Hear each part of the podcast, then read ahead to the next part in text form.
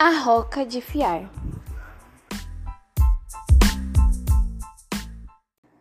Era uma vez uma lojinha de costura, bem pequeninha, num bairro pouco movimentado de Londres. A loja era uma gracinha, toda enfeitada e decorada com cores cara. A dona era Mariana, uma velhinha doce e delicada. Nela tinha tudo: tapete, linha, agulha, etc. Falando de tudo, duas eram muito briguentas desde que chegaram na loja. Nunca se deram bem. Todo dia era uma briga diferente. Ouviram? Isso, são elas de novo brigando. Não suporto mais você, todo dia com esse ar de metida. Fala a agulha.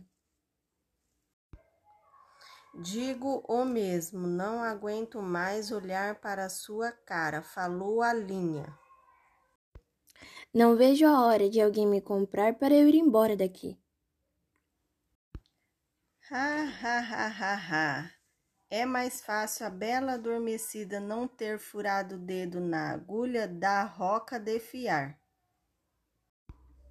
Só falta você falar que a culpa foi minha por ela ter furado o dedo na roca.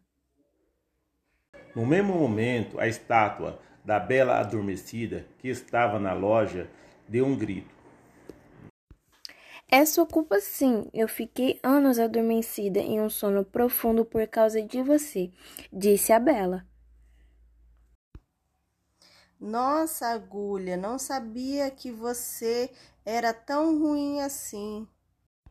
Mentira! A culpa é da feiticeira, que ele jogou um feitiço.